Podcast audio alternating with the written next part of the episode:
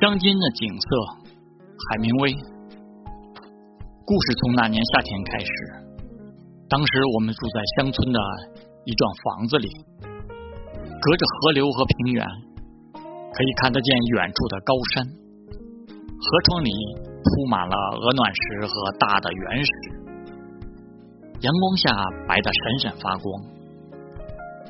河水清澈，流速很快，水深的地方呈现一种凝密的幽蓝色。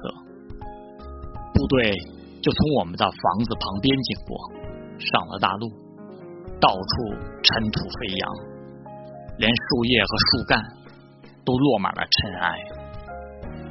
那年秋天似乎来得较早，树叶都提前飘落。